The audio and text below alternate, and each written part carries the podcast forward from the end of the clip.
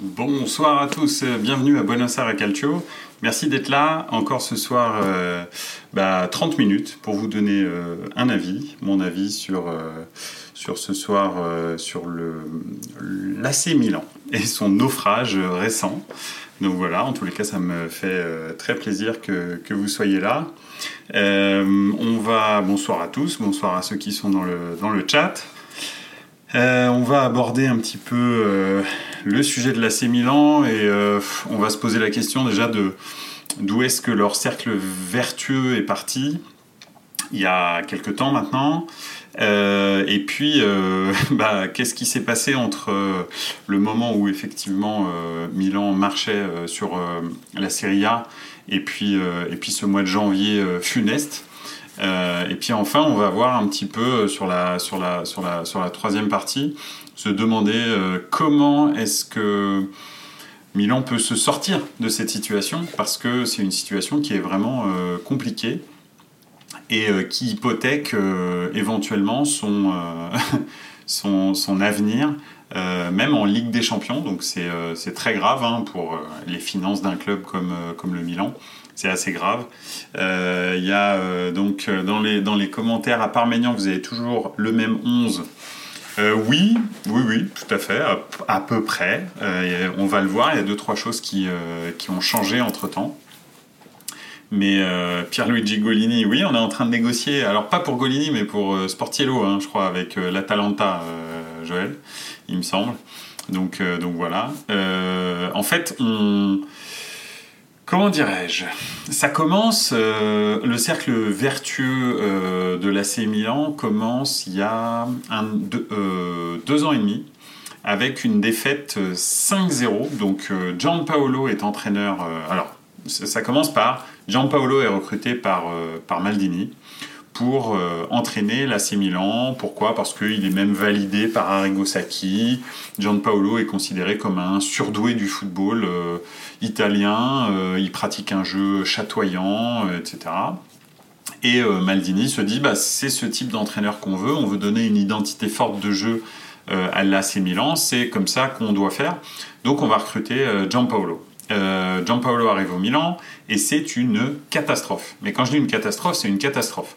Euh, il essaye d'avoir un espèce de, plan de jeu euh, que personne ne comprend au club. Alors on n'a pas le même effectif non plus, hein, il, faut, il faut le dire.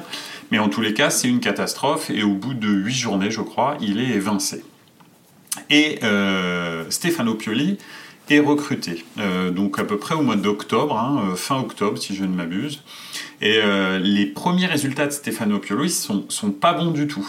Euh, donc euh, d'ailleurs, il y a sur, sur Twitter en particulier, mais pas que, il y a un hashtag qui s'appelle Pioli Out. Qui devient assez viral. En quelques jours, Pioli Out est le hashtag le plus répandu sur Twitter au niveau international. Donc c'est c'est quand même, il pas grand monde qui le voulait parmi les supporters du Milan. Et, euh, et, et, le, point d'orgue de cette espèce de, de comment dirais-je, de, de, débâcle du, début de, de Pioli, c'est le 5-0 contre l'Atalanta. Donc euh, il y a un 5-0 contre l'Atalanta. il me semble que c'est à Bergame. Il faudrait que je, il faudrait demander euh, à Okoto Nujo qui est dans le qui est dans les commentaires parce que je sais que c'est un supporter de l'Atalanta. Euh, et en l'occurrence, ce 5-0 en fait fait un déclic en fait chez les chez les dirigeants du Milan à l'époque Elliott. Et Maldini depuis le début de saison réclamait de la de, de l'expérience dans ce groupe très très jeune parce que donc Elliott avait pris vraiment la direction d'un groupe très jeune euh, avec un entraîneur innovant etc un petit peu modèle euh, Leipzig. Très honnêtement c'était ça qu'ils avaient dans la tête. Et euh, d'ailleurs on parlait à l'époque de Ralph Rangnick hein, et donc donc voilà d'ailleurs ça va traîner toute la saison cette histoire de Ralph Rangnick. Et, effectivement il recrute Ibrahimovic à l'intersaison euh, qui, euh, bah, qui était à l'époque en, MLS et, euh, et, qui veut bien revenir en Europe, au Milan en particulier. Il dit que c'est sa maison et que donc il est très content de revenir au Milan.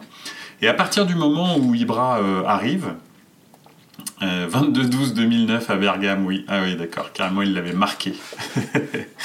voilà, oui, tout à fait, Forza Juve, un peu comme, comme la Juve et leur Allegri out, c'est un, peu, un peu la même chose, le Pioli out. Donc, euh, donc en l'occurrence, cette défaite 5-0 fait un déclic un petit peu chez, le, chez, chez, euh, chez Elliott et il recrute Simon Kier et Ibrahimovic pour amener de, la, de l'expérience à ce groupe très très jeune, talentueux, sans être euh, incroyable. Hein. Alors il y, a, y, a, déjà Léao, et puis en gros, hein, c'est à peu près l'équipe que vous avez là, à 2-3 deux, trois, détails près. Et on va voir comment ces 2-3 détails comptent cette année d'ailleurs. Et ils enchaînent un, ils, commencent à, partir de ce moment-là un, un, cercle vraiment vertueux et ils n'ont aucune défaite jusqu'à la fin de saison. Alors il se trouve qu'il y a le Covid hein, entre les deux, donc le Covid euh, coupe la saison en deux. Le Milan travaille très très bien pendant cette période de Covid et quand ils reviennent, ils enchaînent tout le monde. Ils, euh, ils battent la Juve à Turin, euh, ils, ils battent à peu près tous les gens qui croisent, même les gros, ils commencent à gagner contre eux ou faire des matchs nuls à l'extérieur. Et ils terminent la saison en boulet de canon à un point, je crois, de la euh, Champions League. Ils sont donc qualifiés en Europa League. Et la saison suivante commence. La saison suivante, c'est la saison 2021-2022, je crois. Euh, oui, c'est celle-là. Absolument. Non, non, pardon. Il y, a, une saison entre les deux. Ils terminent dans les quatre cette fois-ci. Ils vont en Champions League.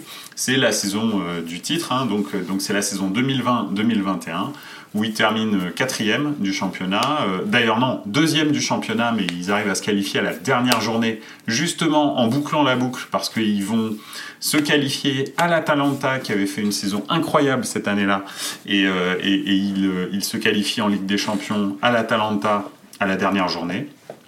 Et enfin commence la saison 2021-2022 où là, euh, le groupe a vraiment pris confiance en lui avec ces saisons où ils ont commencé à battre les gros, où ils se sont qualifiés en Ligue des Champions.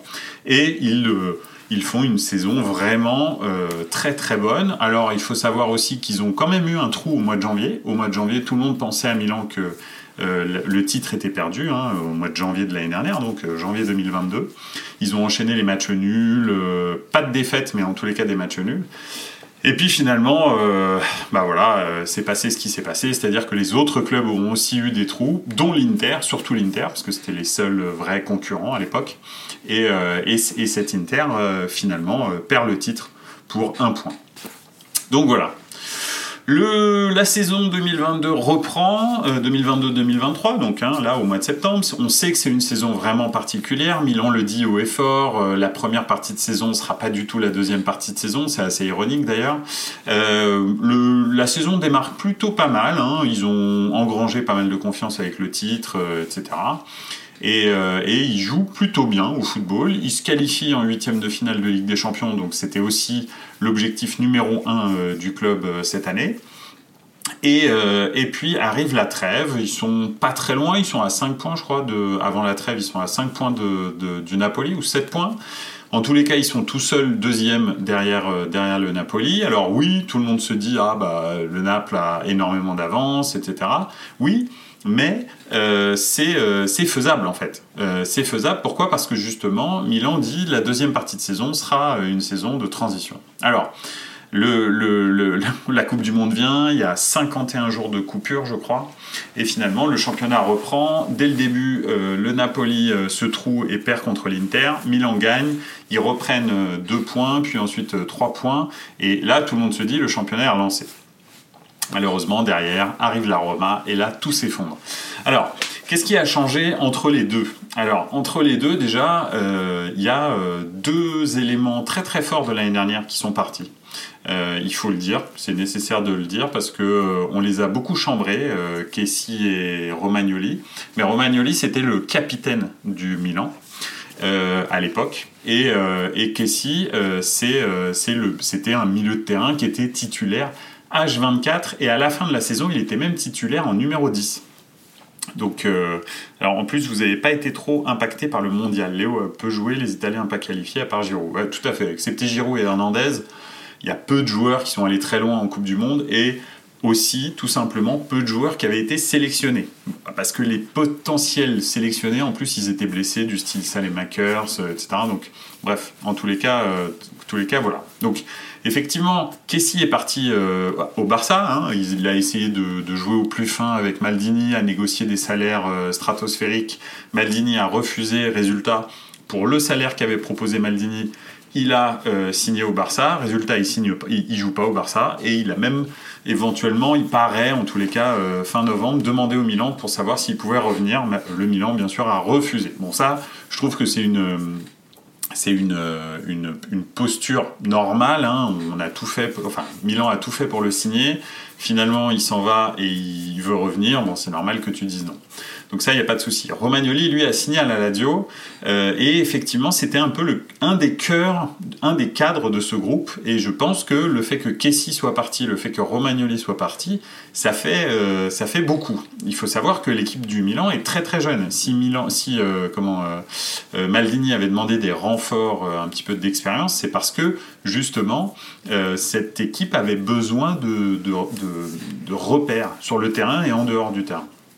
Donc, le fait qu'il y en ait deux qui soient partis, plus combiné à ça, la blessure d'Ibrahimovic. Hein. Ibrahimovic s'est fait opérer juste après le titre, euh, style 5 jours après le, titre, la fin de la saison dernière, et n'est toujours pas revenu. Hein. On est en février, il est toujours pas revenu parce qu'il a, donc joué, euh, je crois, sans ligament croisé pendant, euh, pendant très longtemps. Là, il a l'entraînement, mais il est toujours pas prêt de revenir. Ils disent qu'il sera peut-être prêt euh, pour le Milan-Tottenham. Alors, je pense pas qu'il joue à Milan-Tottenham, mais il sera peut-être sur le banc.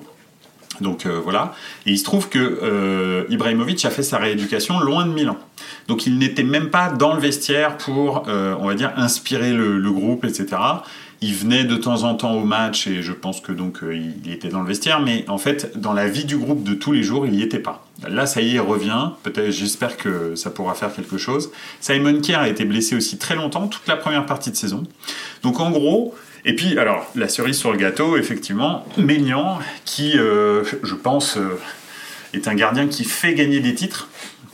Euh, très clairement, l'année dernière, il a gagné des points à lui tout seul hein, euh, dans, des, dans des matchs où, c'était très très compliqué. Euh, Mike Maignan s'est blessé et il est blessé maintenant depuis le 29 septembre.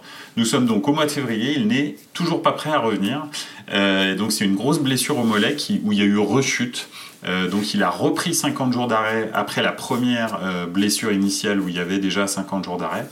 Donc, euh, et, elle s'est rouverte, en fait, exactement la même, la même blessure. On pensait que c'était cicatrisé et euh, en fait, euh, malheureusement, ça s'est rouvert. Donc, il paraît aussi que lui aussi devrait revenir pour le match contre Tottenham. Ouais, je vois dans les commentaires, Maignan surtout va bientôt revenir, presque une recrue pour, pour vous ce retour. Ça parle de février le retour, effectivement.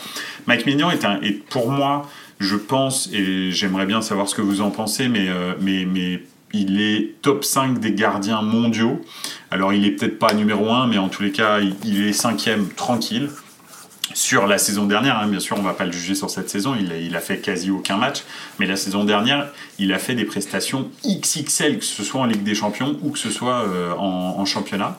Euh, il a terminé champion et il est vraiment, il a un rôle déterminant dans le jeu du Milan, euh, mais je parle même du jeu au pied, en fait. Il, est, il oriente le jeu, il a une relance longue et une relance courte qui est excellente, et puis sur sa ligne et dans les airs, il est impérial, donc c'est vrai que ça aide énormément et ça donne une confiance incroyable euh, à la défense, ce qui n'est pas le cas à l'heure actuelle lorsqu'on voit euh, les prestations de Tatarusanu, même si il y a du Tatarusanu bashing en ce moment, c'est vrai, mais euh, Tatarusanu n'est pas si catastrophique que ça. Quand on regarde ses prestations, par exemple euh, hier, oui c'était hier midi, hier midi ils ont pris 5 buts Milan, oui, le deuxième but, il peut faire mieux, mais les autres, il peut pas faire grand chose. Très honnêtement, c'est pas, euh, il n'est pas, il est pas catastrophique. Il la met, il est beaucoup moins déterminant que que, bien sûr euh, Mike Maignan, qui est, euh, comme, je vous l'ai dit,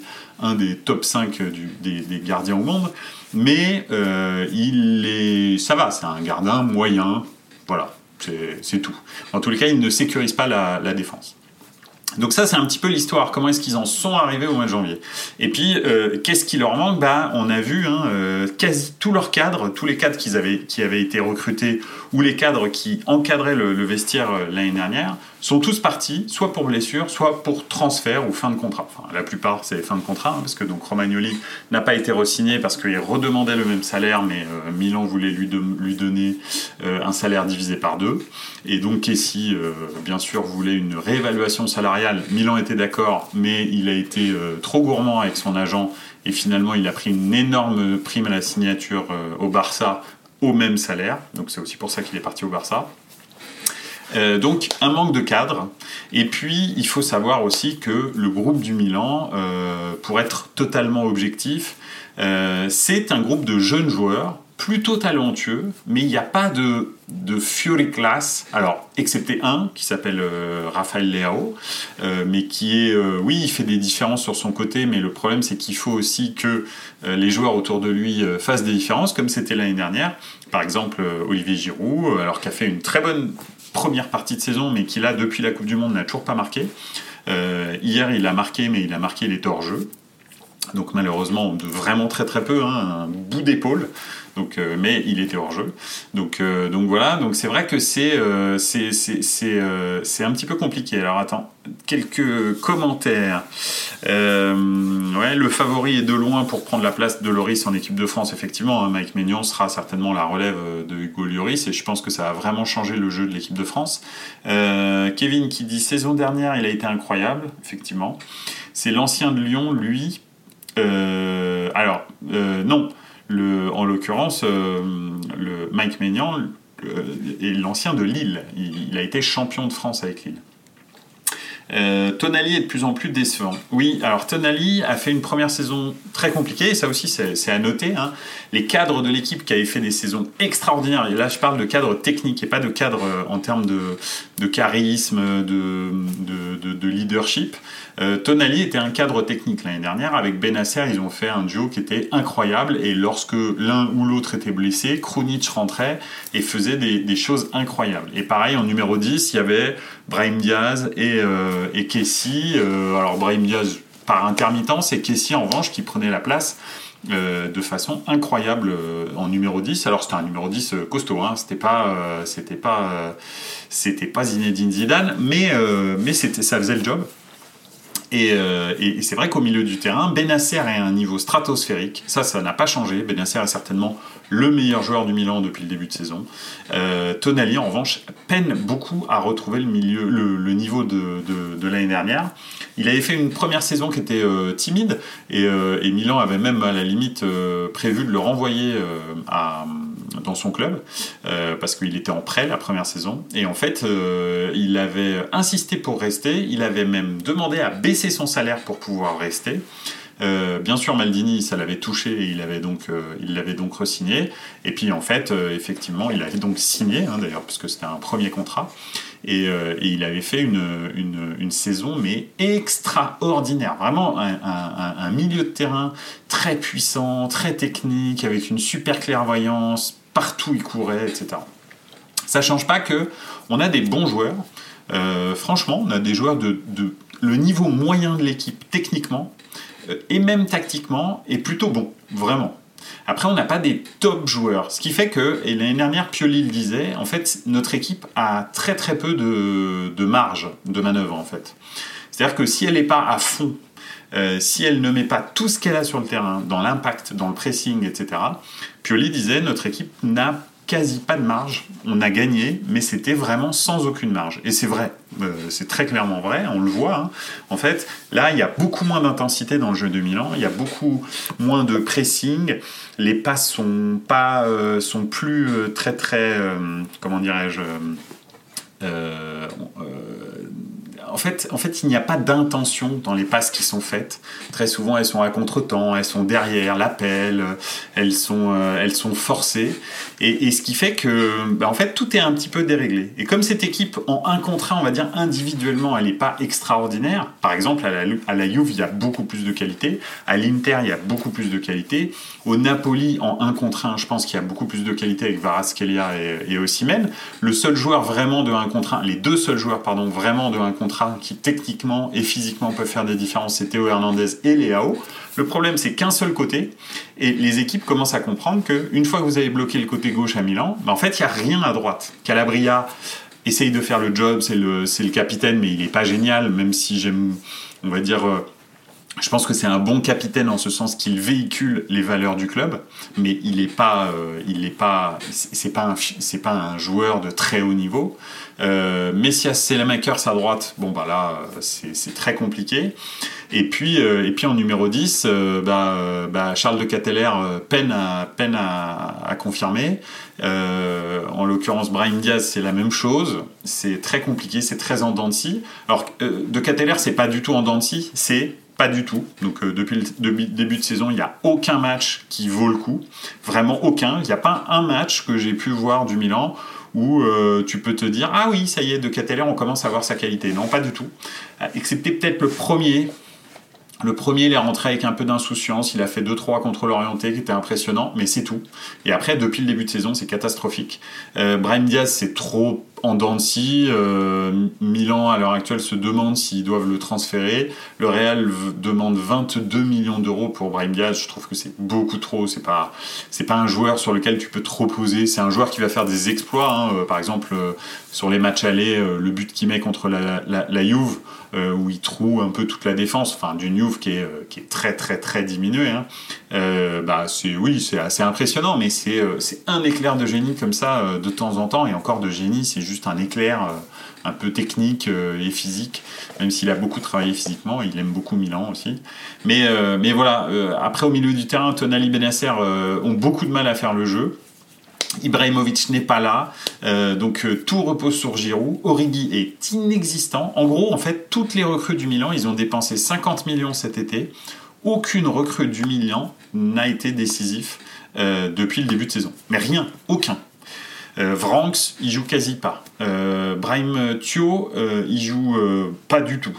de Cateller, il, rentre de temps en temps, mais il est vraiment, vraiment mauvais. Euh, qu'est-ce qu'il y a eu encore comme autre recrue? Donc bien sûr de Cateller, euh, c'est celui qui a pris le plus d'argent. Hein. C'est quasi 30 millions pour recruter euh, Charles de Cateller. et ils ont essayé de recruter un ailier droit, mais c'est vrai que l'ailier droit, alors on parlait de Ziyech, à l'heure actuelle il parle aussi de Pulisic, mais en fait réellement le, le, Milan, enfin en tous les cas la stratégie de Redbird, les nouveaux propriétaires, c'est pas du tout de faire des gros investissements.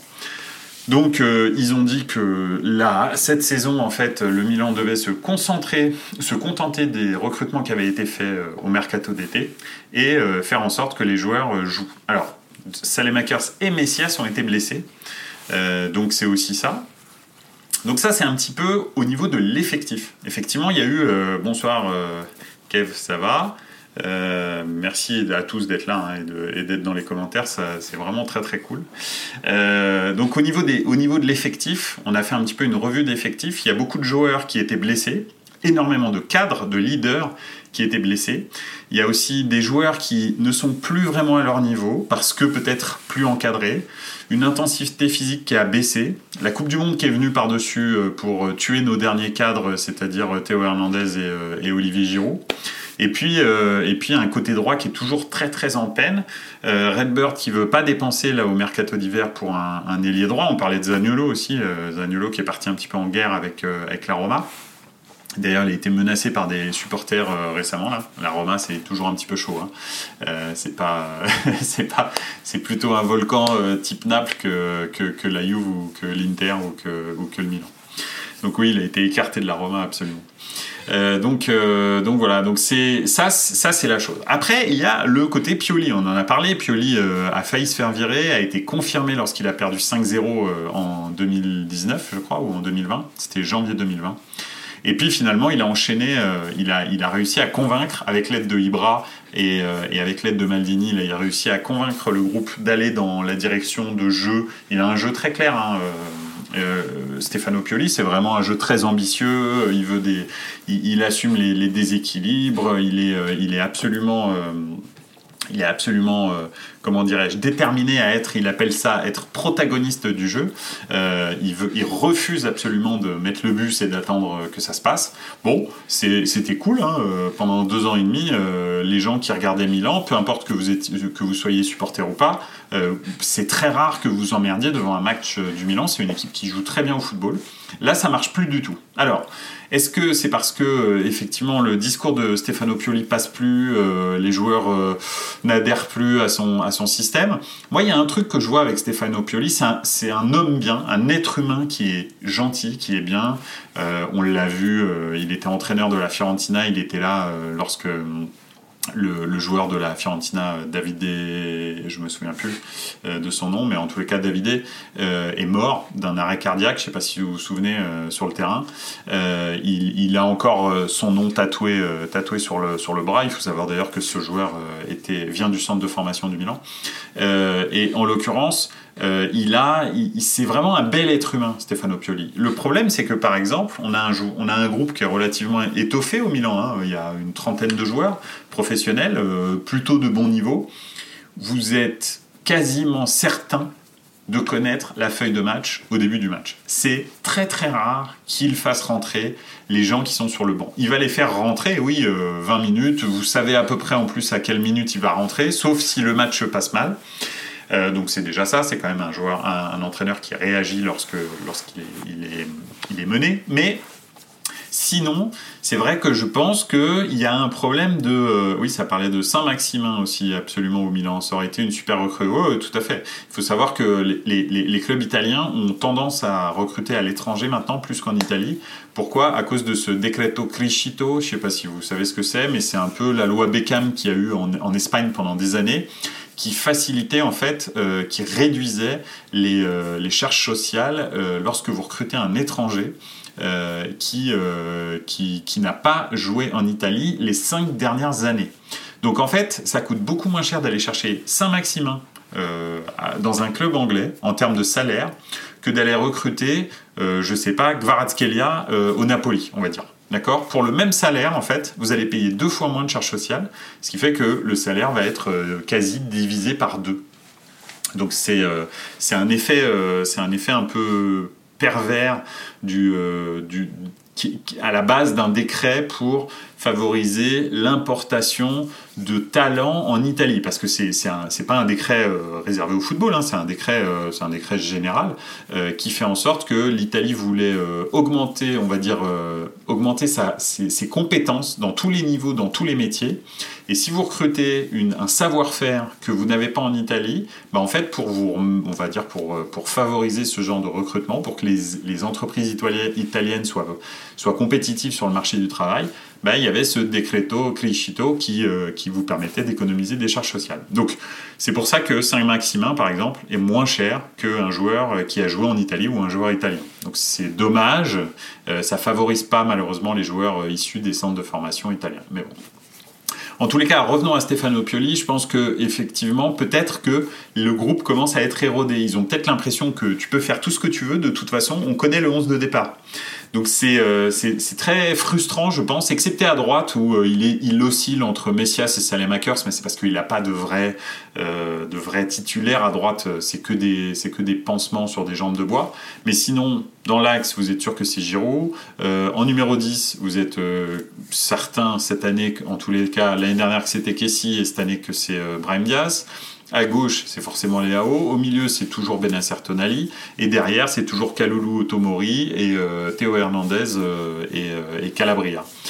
Donc oui, il y a encore, et d'ailleurs j'ai pas parlé de Florenzi aussi, qui, a été très important dans le titre l'année dernière et qui est aussi blessé de très longue durée. Donc voilà, en gros, il y a beaucoup de choses qui, vont changer. Je ne sais pas si le Milan va réinvestir euh, sur le marché des transferts.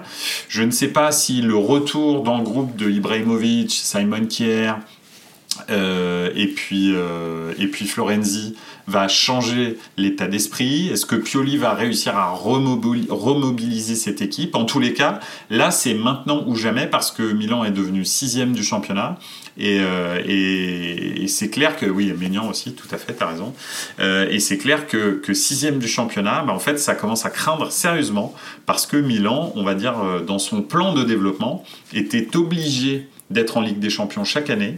Et il faut savoir que euh, le titre l'année dernière était un accident. C'est pas du tout prévu, c'était pas du tout prévu que le Milan soit champion l'année dernière.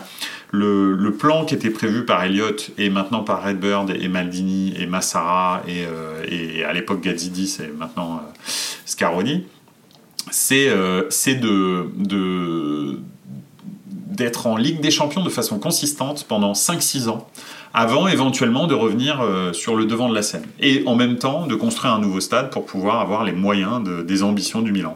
Donc le titre est peut-être venu un petit peu tôt, et je pense que c'est aussi ça qui déçoit beaucoup les tifosi, c'est qu'ils se sont dit ah mais en fait ça va être facile de revenir au sommet. Et en fait, Milan est allé beaucoup trop vite l'année dernière. Hein. Tout s'est bien goupillé. Euh, c'était assez euh, magique la saison de l'année dernière, euh, mais c'était pas prévu et c'était pas c'était pas comme ça que ça devait se passer. Donc, euh, donc voilà. En tous les cas, ça va être un, super feuilleton. On voit qu'il y a beaucoup de clubs euh, qui sont euh, des leaders naturels de, leur championnat qui, qui ont des grosses crises en ce moment. On parle de Liverpool, on parle du Bayern hein, qui, qui, vient d'enchaîner trois matchs nuls, je crois. le Milan qui s'effondre totalement. Euh, en Espagne, le Real fait pas un début d'année euh, fantastique. Hein. Euh, la, reprise derrière la Coupe du Monde aussi est compliquée. Donc c'est c'est pas isolé, c'est pas anodin. Il y a le Paris Saint-Germain, j'en parle pas aussi, hein, qui enchaîne les, les, mauvais résultats, qui fait des des 1 point de moyenne par match depuis début janvier, depuis la reprise. Donc c'est c'est ça fait beaucoup. En fait, je sais pas, je sais pas exactement quel impact, vous savez, vous vous demandez, parce que là on n'a pas parlé de ça, mais vous vous demandiez un petit peu, on se demandait dans, Buenos Aires Calcio euh, quel impact euh, avait euh, la Coupe du Monde sur, sur les championnats, sur même le résultat de la Coupe du Monde, mais surtout sur, sur les grands clubs. Bah, là on est en train de voir que peut-être qu'il y a une espèce de pattern qui se, qui se remet et tous les, leaders des championnats euh, précédents ont beaucoup de mal euh, ces derniers temps. Donc je ne sais pas si ça va s'inverser euh, là au cours du mois de février et si, si le, la, on va dire que la maladie dont ils souffrent tous va, s'arrêter rapidement. En tous les cas, euh, bah, moi personnellement je le souhaite parce que j'aimerais bien voir euh, Liverpool euh, revenir dans la lutte en tous les cas pour la Ligue des Champions. J'aimerais bien voir le Bayern en tous les cas. Bah, après le Bayern c'est sympa parce que justement le fait qu'il soit un petit peu affaibli, bah, l'Union Berlin vient les titiller un petit peu et ça me ferait marrer de voir un, un, duel jusqu'au bout. Le Real, bah, ils ont quand même, ils commencent à perdre pas mal de points contre le Barça, donc ce serait bien qu'ils reviennent un peu pour qu'il y ait une lutte pour le titre jusqu'à la fin. Et puis Milan, ce serait aussi bien que dans, euh, dans cette lutte à 5 pour euh, les 4 places de Ligue des Champions, euh, Milan soit pas décroché. Quoi. Donc on va voir tout de suite, hein, parce que la semaine prochaine, c'est Milan-Inter. Donc je pense que si, si Milan est, pas guéri, ça va se voir instantanément, sachant que l'Inter a battu le Milan 3-0 en, finale de Supercoupe là, il y a, il y a à peine deux semaines. Donc voilà. Sinon, au niveau fair play financier, merci Chelsea. Oui, alors oui. On va faire, euh, on va en discuter. Euh, je pense que ça peut être, euh, ça, bon, j'ai parlé de la Super League il n'y a pas très longtemps dans la troisième, dans, dans Buenos Aires Calcio, pardon, c'est l'habitude, dans Buenos Aires Calcio. Mais, mais, mais c'est vrai qu'on pourrait reparler de, de, Chelsea. Le fair play financier n'existe pas pour, pour Chelsea. Hein. Donc voilà, il y a des priorités. enfin voilà. Écoutez, c'était tout, c'est tout pour, euh, pour ce soir, pour mon avis sur, euh, sur l'AC Milan, les raisons euh, pour lesquelles, comment est-ce qu'ils ont réussi à, démarrer un cercle vertueux et comment est-ce qu'ils se sont mis dans cette espèce de cercle vicieux. et puis, puis bah, j'ai hâte de savoir s'ils vont s'en sortir ou pas, au-delà même de mon, de mon comment dirais-je, de mon ma préférence, on va dire, footballistique. Il y a Cancelo qui a signé au Bayern? Ah bah alors si c'est le cas, ça c'est une superbe recrue pour le Bayern. Mais je ne, je ne l'ai pas lu, je ne l'ai pas vu aujourd'hui, j'étais sur la route, donc euh, je n'ai pas pu euh, lire les, les, news. Donc euh, comme chaque gros transfert à Munich, oui, Ludo Copex qui nous dit, comme chaque gros transfert à Munich, on le voit pas venir. Et c'est vrai que Cancelo, c'est une super, mais alors un super recrutement. Ah, prêt avec option d'achat de 80 millions d'euros. Bah écoute, euh, merci de l'info, je ne le savais absolument pas et franchement c'est une super, euh, une super nouvelle pour, euh, pour le Bayern. Donc ça va être, ça, c'est peut-être une moins bonne nouvelle pour le Paris Saint-Germain. On verra. enfin. Bon bah écoutez, je vous souhaite à tous une excellente soirée. Merci beaucoup d'avoir assisté à Buonasera Calcio ce soir. Maintenant, les horaires sera toujours à 20h30 le lundi et le jeudi soir. Donc on se revoit bah, euh, jeudi prochain hein, à, 20h30 pour une autre, euh, un autre épisode, un autre sujet de Buonasera Calcio. Euh, vous pouvez bien sûr vous renseigner sur, sur, sur Buonasera Calcio sur les réseaux sociaux sur Instagram, sur Twitter, euh, et puis vous pouvez réécouter les émissions soit sur YouTube, sur la chaîne de Buonasera Calcio, soit sur Apple Podcast ou toutes les autres euh, plateformes de streaming. Voilà, en tous les cas, vous savez pas à quel point ça me fait plaisir que vous, vous ayez été là. Je vous, vous souhaite une excellente soirée. Ciao les gars, à la semaine prochaine.